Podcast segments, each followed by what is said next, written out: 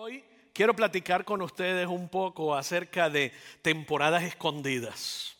Temporadas donde nos sentimos que estamos viviendo una vida oculta. Y hoy vamos a hablar de cómo abrazar lo oculto.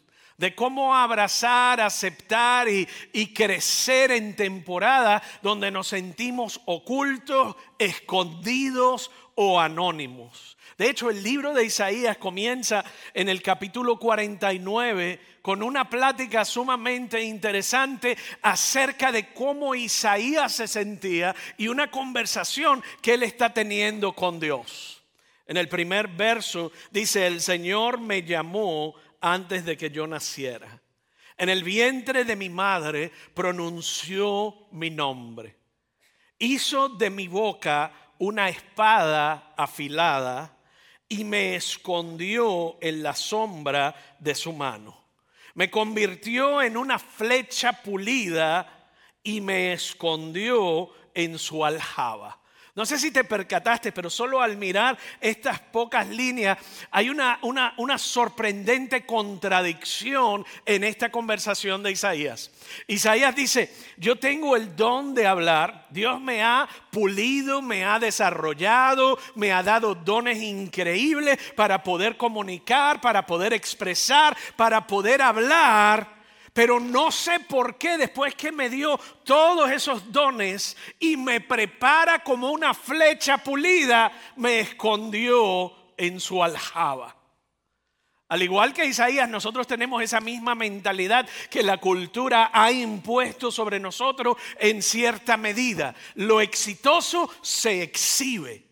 Lo exitoso pagamos por ir a verlo. Lo talentoso pagamos por ir a concierto. Lo que es exitoso lo exhibimos y lo que nos da vergüenza lo escondemos. Pero en la economía de Dios y en el plan de Dios las cosas son muy diferentes.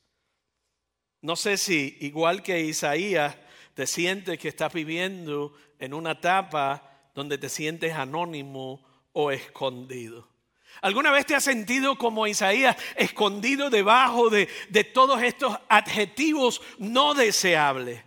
¿Te has sentido invisible, despreciado, subestimado, desconocido, olvidado. Es como, como si alguien hubiese presionado el botón de pausa. Tú sentías que iba con buen ritmo, con buen paso, con buena carrera y de repente alguien presionó el botón de pausa y te sientes despreciado, subestimado y desconocido. ¿Sabes que la palabra escondido, la palabra oculto significa fuera de la vista, algo que no es evidente, algo oculto, algo oscuro, algo inexplicable.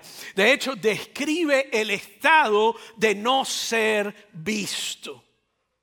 Uno se siente escondido u oculto cuando llegas a un nuevo lugar. Uno se siente oculto o escondido cuando te mudas a una nueva comunidad donde nadie sabe tu nombre, nadie sabe lo que has hecho en el pasado o lo que eres capaz de hacer en el presente, nadie conoce tus sueños futuros, eres un desconocido. Eres oculto cuando cruzas a una nueva etapa en tu vida que te cambia por completo. Y de estar en la cancha pasas a sentarte en la banca. De estar de pie como líder, ahora estás sentado como aprendiz. Te sientes oculto cuando has encontrado tu carril y estás en tu zona y sientes que estás bien, te sientes a gusto y cómodo, estás persiguiendo tu sueño y luego de repente es como si algo o alguien pone todo tu potencial en pausa.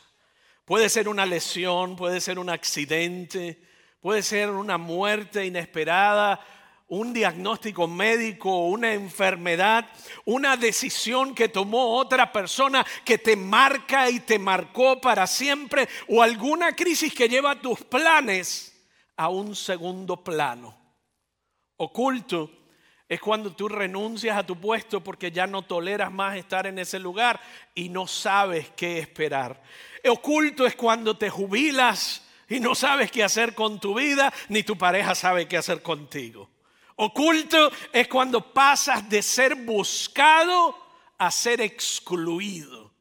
Oculto es cuando pasas de ser consultado a ni siquiera ser considerado, de ser celebrado a ver la celebración por los demás. Son estas temporadas ocultas con las que estamos familiarizados con el ser y sentirse invisible y no valorado. Nos sentimos escondidos, como si alguien, tal vez incluso Dios, nos estuviera deteniendo y reteniendo. Es como si nuestros sueños entraran en una invernación, como si nuestros sueños se congelaran y parecerían estar congelados para siempre. Los dones que otros y los talentos que otros solían notar en nosotros ahora permanecen dormidos. Nos sentimos como una flor que sigue tratando de brotar entre las aceras o el cemento o la tierra árida. Nos sentimos como esa flor que sigue siendo cubierta y cubierta y pasada por alto. Y mientras sentimos el peso del anonimato, nos decimos a nosotros mismos, pero es que yo tengo tanto que dar. Pero es que yo tengo mucho que ofrecer, yo tengo mucho para hacer y tengo mucho por hacer. Esperanzas ocultas, sueños ocultos y regalos ocultos. A muchos de nosotros nos, nos encantaba jugar a las escondidillas. O cuando éramos pequeños nos gustaba jugar de esconder, le decíamos en Puerto Rico. Y una de las razones por las que nos gusta jugar a las escondidas es porque sabíamos que podíamos salir cuando quisiéramos. Yo a veces me escondía en lugares tan ocultos que salía antes de tiempo porque me daba miedo donde estaba. Y pensaba, y si me quedo dormido y se les olvida que estoy aquí. Así que aquí estoy. Prefería perder a quedarme en el olvido. Nuestra elección Sabíamos que jugar a las escondidas era temporal, era nuestro, nuestra elección, our choice, y podía terminar cuando nosotros quisiéramos. Pero esta, esta clase de estar escondido y oculto que estoy hablando hoy, que estoy platicando hoy como adulto, no es nada divertido. ¿Por qué? Porque por lo general no es nuestra elección. A menudo dura más de lo que nosotros queremos y de lo que esperamos. Tenemos muy poco control sobre cuándo termina. Es una sensación constante de sentirte invisible, de sentirte que no eres visto, no ser reconocido, pero sí ser subestimado. Pero para aquellos de nosotros que nos sentimos como Isaías hoy, para aquellos que nos sentimos que Dios nos ha tomado como una flecha predilecta, pero luego de habernos pulido, nos ha depositado de nuevo en la aljaba y nos ha forzado a una temporada de estar escondidos. Recuerden esto.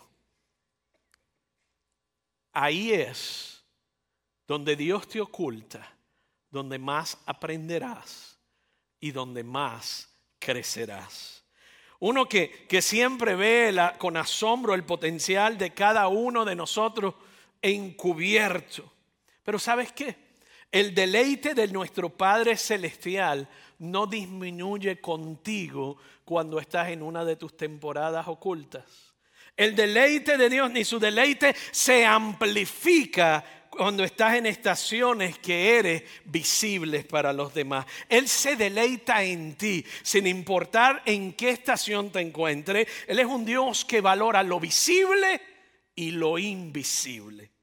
Y si usted sabe algo acerca del carácter de Dios, y algo acerca de cómo Dios forma a las personas. Sabes que algunos de los más grandes hombres y mujeres que jamás haya existido, Él los llevó a temporadas ocultas en desiertos, páramos y largas temporadas de ocultamiento para formarlos para desarrollarlos y para depositar y ampliar en ellos el propósito para el cual fueron creados. De hecho, algunos de ellos emergieron de la oscuridad a la prominencia. Otros permanecieron relativamente desconocidos durante toda su vida, pero cada uno de ellos, todos y cada uno de ellos, te dirían hoy, Dios nunca pierde, Dios nunca desperdicia tu tiempo ni su tiempo.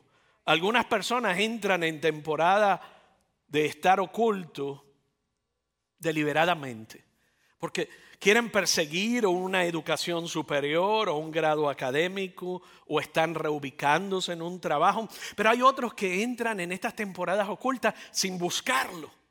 A través de una enfermedad prolongada, la pérdida de un ser querido o el impacto negativo de decisiones de otras personas. Independientemente de cómo llegas a tu temporada escondida, a tu temporada de lo oculto, el estar oculto puede hacernos sentir que la mayor parte de nosotros está sumergida en lo invisible. Es como si las personas que llegan a conocerte solo conocen un pedazo de ti en esa temporada oculta de tu vida, solo tienen la oportunidad de ver una mínima parte de quien tú eres en realidad. ¿Sabes que los científicos dicen que solo una décima parte de un témpano de hielo es lo que es visible? Aproximadamente el 90% de un témpano de hielo está sumergido bajo el agua y es invisible para nosotros a simple vista. Y debido a su enorme masa, con un 90% sumergido y un 10% sobre el agua y visible, se dice que los témpanos de hielo son virtualmente indestructibles. El témpano de hielo es una imagen física de la forma en que Dios obra en nuestras vidas. Él nos da la imagen perfecta, el, témpano de hielo, nos da la imagen perfecta y la ecuación perfecta para definir el proceso de Dios al construir una vida indestructible. 10% visible más 90% invisible es igual a una vida indestructible. La vida más influyente de toda la historia se forjó a través de la ecuación del témpano de hielo. Jesús, Jesús mismo comprende lo que es estar y sentirse escondido. Sus primeros 30 años, de hecho, fueron en su mayoría anónimos, no celebrados, no documentados. Y, y, lo que debería enseñarnos esto es lo siguiente. No confundas lo invisible con lo insignificante. No confundas lo invisible con lo insignificante o, lo no aplaudido con lo improductivo. El 90% de la vida de Jesús en la tierra se la pasó en oscuridad. Diga 90%. Yo quiero que eso quede registrado. Solo el 10% de la vida terrenal de Jesús la pasó a la vista del público. Y toda, toda, toda su vida sigue siendo, fue y será totalmente indestructible. Desde que Jesús nace hasta que Él tiene 30 años, solamente hay cinco menciones durante esos 30 años. La primera en su nacimiento, en Lucas 2, capítulo 4, verso 7. Su nacimiento seguido de días ocultos. A los ocho días de edad, su circuncisión, seguida en Lucas 2.21, seguido de semanas ocultas. A los 40 días de haber nacido fue su consagración, seguida de meses ocultos. Y aproximadamente a los dos años de edad, recibe la visita de los sabios seguida de años y años ocultos. Luego a los 12 años, su tiempo en el templo seguido de casi dos décadas ocultas.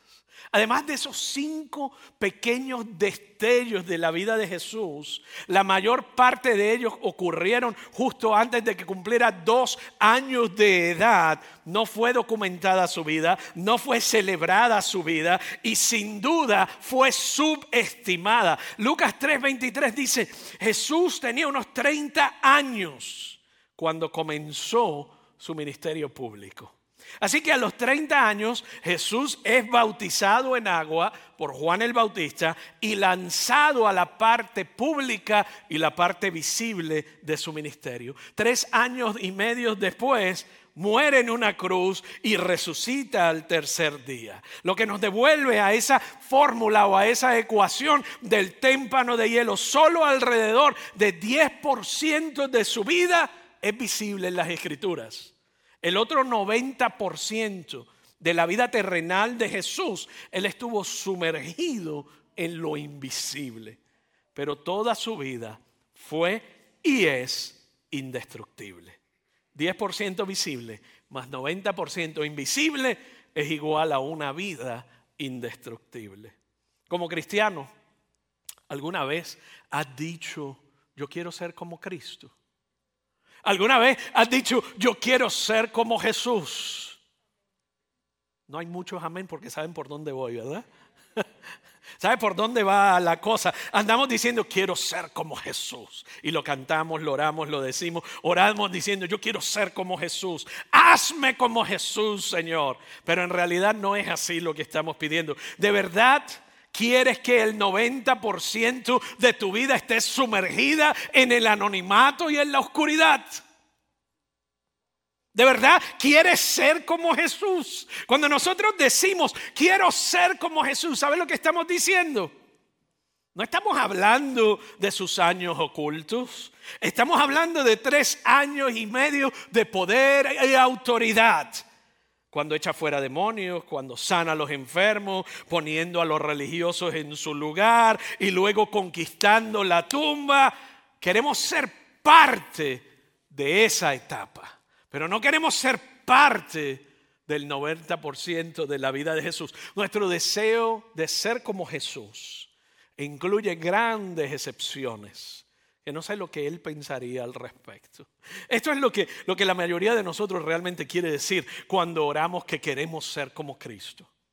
Jesús, yo quiero ser como tú y vivir como tú en su mayoría pero no me gusta la idea de ser subestimado, de ser ignorado, de ser invisible, de sentirme que estoy oculto, de que nadie me reconoce. Entonces realmente no quiero ser como ese primer 10%. Solo quiero ser como el 10% de Jesús. Esa te la dejo ahí para que se asiente. La próxima vez que tú ores y digas, yo quiero ser como Jesús, Tú tienes que recordar, el Padre fue intencional, diga intencional. El Padre fue intencional en la vida de su Hijo, los años ocultos de Jesús, las experiencias en el desierto que tuvo Jesús, el rechazo que vivió Jesús era gran parte del plan soberano de Dios para la vida de su Hijo en esta tierra. Y cuando nosotros decimos que queremos ser como Jesús, lo que realmente estamos pidiendo es carácter y autoridad. La lucha invisible en el lugar invisible y oculto es lo único que puede prepararte adecuadamente. Es lo único que puede preparar adecuadamente nuestras vidas para el impacto en lugares invisibles. En otras palabras, la preparación en lo invisible te prepara para los lugares visibles. El 90% de preparación de la vida de Jesús en lo invisible lo preparó para el 10% de su vida en lo visible. ¿Por qué entonces Dios el Padre envolvería la gloria del cielo en su Hijo, en un simple carne humana, en un estuche humano? Se lo confía a una adolescente joven campesina y deja que su cuna sea un bebedero de animales y luego anuncia su nacimiento con un coro celestial para luego ocultarlo por tres décadas, por 30 años ¿Sabes por qué? Porque el carácter y la autoridad no se desarrollan en la plataforma. Porque el carácter y la autoridad no se desarrollan a la vista pública delante de todos. Son forjados en el fuego. Son forjados en la sombra. Son forjados en lo oculto. Confiando pacientemente mientras esperas en esa aljaba. No entendemos la economía de Dios. La economía de Dios es tan diferente a la nuestra. Para nosotros parece un desperdicio. 30 años de la vida de Jesús ni tan siquiera documentados ni escritos. Nosotros tenemos un calendario bien diferente al de Dios y un conjunto de valores completamente diferente. ¿Qué tendemos a ocultar nosotros cuando alguien va a visitarnos a la casa? La ropa sucia, la gente fea y la nevera regada o lo que fuera, ¿verdad? Tendemos a ocultar lo que nos avergüenza. ¿Qué cosas yo no comparto con nadie? Lo que me avergüenza acerca de mí. ¿Qué cosas tú no compartes con nadie? Las cosas que creemos que no son lo suficientemente buenas como para merecer la atención de alguien es lo que ocultamos, es lo que escondemos. Esa es la razón por la cual cuando Dios nos permite vivir una temporada en lo oculto, nos sentimos que Dios nos ha escondido porque se avergüenza de nosotros. Entonces debe ser que, quizás tomé una mala decisión y por eso me puso en pausa. O por eso me puso en la banca y me castigó. Porque nos equivocamos. O quizás es que no seamos o pensamos no somos tan espirituales, tan hábiles, tan fuertes o tan capaces o tan inteligentes como los demás. Y por eso me escondió, me detuvo y me puso en pausa. Pero ¿sabes qué? Él sabe exactamente lo que está haciendo en tu vida. Tú y yo no lo sabemos, pero Él sabe lo que le está haciendo. Inclusive si te encuentras asfixiado por haber estado demasiado tiempo en esta temporada oculta y escondida en la aljiba, no olvides que esta temporada de ocultamiento es la, mejor prueba que tienes para evidenciar que estás en un buen lugar, es la vida de Jesús. La posesión más preciada del cielo fue llevada perfecta y amorosamente a ser escondida durante el 90% de su vida. Nosotros, por el contrario, le otorgamos más peso a lo visible que a lo invisible.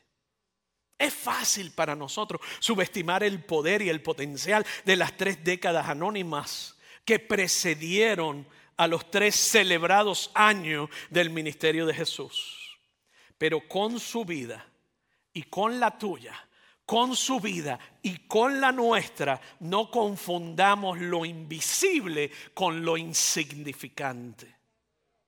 No confundas lo invisible con lo insignificante. Este es un principio de la forma en que Dios obra en todas las áreas de nuestra vida desde desarrollar líderes hasta disipularlos, hasta desarrollar a su pueblo, hasta la formación de la vida humana. Literalmente, tú lo puedes ver en la concepción humana. La vida comienza en el calorcito y en la oscuridad del útero de una madre. Comienza siempre en lo oculto y todo lo que sucede durante los próximos nueve meses es determinante para el éxito de ese bebé. Cuando usted toma un bebé y lo saca de lo oscuro del útero y lo pone en lo privado, es deprimente, es decepcionante y es devastador para esa criatura. Lo mismo que Dios hace con la concepción humana, lo practica en principios espirituales con tu vida y con mi vida. Dios nos forma en lugares ocultos. Al igual que con ese bebé en el útero. El movimiento inesperado de Dios de esconder a Jesús le otorgó un espacio para ser protegido y para ser desarrollado, un lugar tranquilo para ser y para crecer un lugar para llegar a ser. De hecho, en la economía de Dios, las temporadas anónimas son espacios sagrados. En la economía de Dios, en el plan de Dios, en la jerarquía de Dios, en los pensamientos de Dios, los lugares ocultos son lugares sagrados para Él. Cuando pensamos en cómo el Padre coreografió la vida de su Hijo Jesús, nos queda algo bien claro. Dios no nos esconde. Dios no te esconde para castigarte. Dios nos esconde para protegernos. Dios no nos esconde para menospreciarnos. Dios nos esconde para bendecirnos. Los años ocultos y las temporadas ocultas son tan y tan sagrados para Dios. Son años formativos para ti y para mí que hay que descansar en ellos. Hay que descansar en ellos y no apresurarlos. Y definitivamente nunca debemos lamentarlos. A veces gastamos tanto tiempo y esfuerzo preocupándonos por lo que viene que nos perdemos lo que está cerca. Tantas veces estamos tan preocupados y deseosos de salir del lugar oculto, aun cuando no estamos preparados para sus planes, aun cuando no sabemos lo que Él tiene, que estamos desesperados por salir y lo que hacemos es mirar y mirar. Si estamos en el trabajo, quiero llegar a la casa, si estoy en la casa, quiero bañarme, si me quiero bañar, me, me estoy bañando, me quiero acostar para luego levantarme y volver a hacer lo mismo al próximo día, pero la cosa es correr, correr, correr y salir de aquí. E inclusive cuando el nivel de ansiedad aumenta, nos sentimos por dentro y no lo decimos siempre, pero decimos, yo quisiera salir corriendo. Y hay gente que en consejería pastoral me lo han dicho y yo le digo, ¿y a dónde vas a correr? No sé, pero lo que quiero es correr lejos de aquí, de este canalla que me ha tocado. Pero queremos correr, queremos salir, porque no nos gusta estar en el lugar oculto. Deja de pensar que Él va a trabajar contigo en el mañana. Deja de pensar en esas grandes promesas que sientes que te han dicho o te han hecho. Deja de decir, es que cuando yo termine mi educación, entonces. Es que cuando me case, entonces. O cuando encuentre el trabajo de mi sueño, entonces. O cuando forme una familia, entonces. O cuando reciba sanidad. O cuando salga de mis deudas, entonces, entonces, entonces. Dios va a hacer algo en mi vida. Y hay gente inclusive que dice que Dios va a hacer algo grande en tu vida. No, Dios está haciendo algo grande en este instante te guste, no lo guste, aunque no lo puedas ver, Él está obrando. Él está haciendo algo grande porque Él ni hace porquería ni hace pequeñeces. Lo que Él está haciendo hoy aquí en ti, a través de ti, en ese lugar oculto y de anonimato, aunque no nos guste, es grande. Y tú puedes decir, gracias Señor, porque lo que estás haciendo en mí es grande. Puede ser doloroso, pero sigue siendo grande. Puede ser difícil, pero sigue siendo grande. Puede ser algo que quieres salir corriendo, pero hay que pausar y decirle gracias Señor porque tú eres grande y haces grandezas en mi vida. Siempre decimos es que Él hace grandes maravillas en la vida de los demás. Con eso lo que estamos diciendo es que Él no hace lo que yo quiero que Él haga. ¿Está conmigo hasta aquí? Cuando yo oro de acuerdo a mi plan, y Él no hace lo que yo quiero que Él haga, decimos, es que Él siempre hace cosas grandes para otra gente, pero para mí no hace nada. Pero si yo miro el modelo de Jesús, Él dijo, hágase tu voluntad en la tierra como en el cielo. En otro momento le dijo, pasa de mí esta copa. O sea, yo quisiera que esto fuera de otra manera, pero de verdad dice, hágase tu voluntad. Si tú sigues pensando Escucha esto bien. Si tú sigues pensando que lo mejor que Dios tiene para ti está allá, afuera, en algún lugar y no aquí mismo, tú vas a tratar el regalo y el don de lo oculto, este llamado presente, lo vas a tratar como si fuera un relleno que hay que caminarlo ligero para llegar al lugar donde Él me quiere. No, aquí donde tú estás, Él camina contigo. Y aunque andes en valle de sombra de muerte, no tienes que temer mal alguno porque Él está contigo.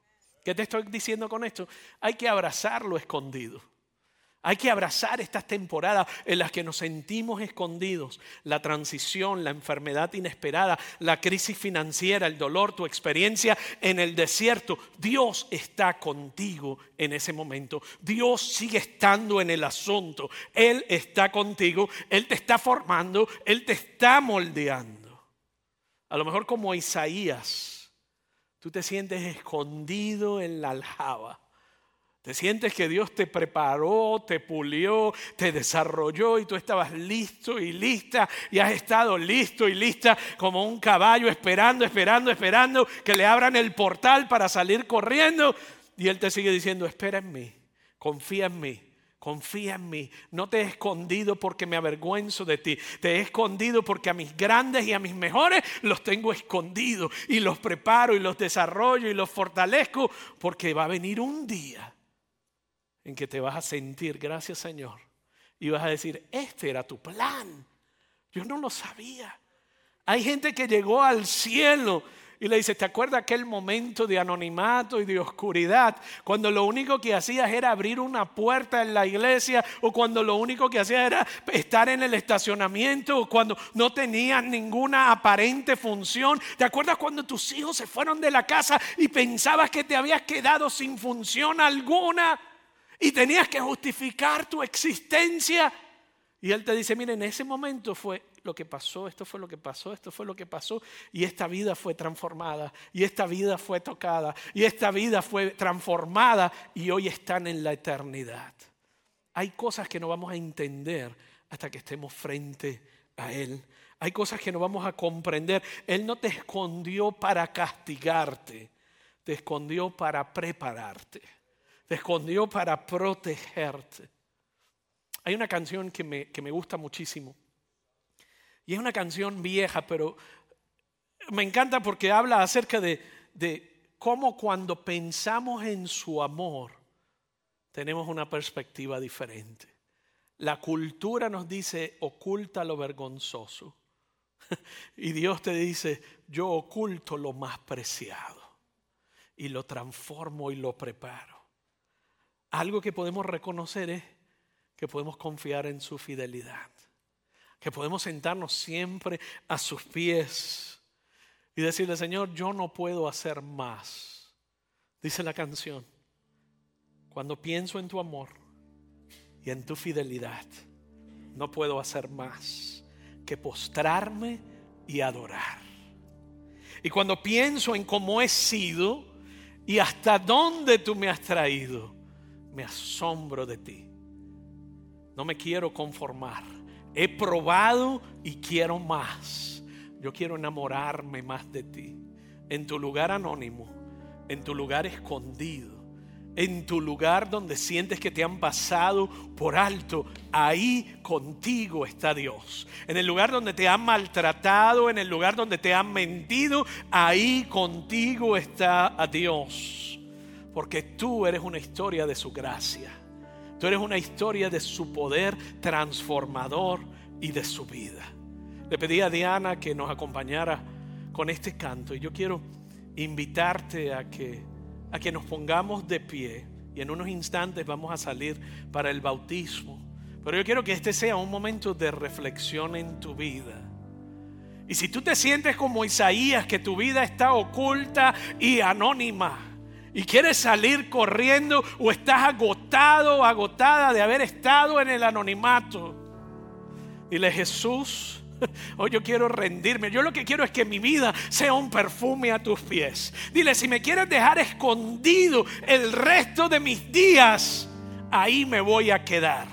Y ahí voy a estar en paz. Y en paz me voy a acostar. Y en paz me voy a dormir. Y en paz me voy a levantar. Porque en ti voy a descansar. Y esta temporada, aunque no pase, la voy a mirar diferente. La voy a enfrentar diferente. Ya la congoja sale de mí. La tristeza sale de mí. ¿Por qué? Porque sé que Dios usa todas las temporadas. En cada temporada Él está contigo y camina contigo, te restaura, te prepara y te desarrolla.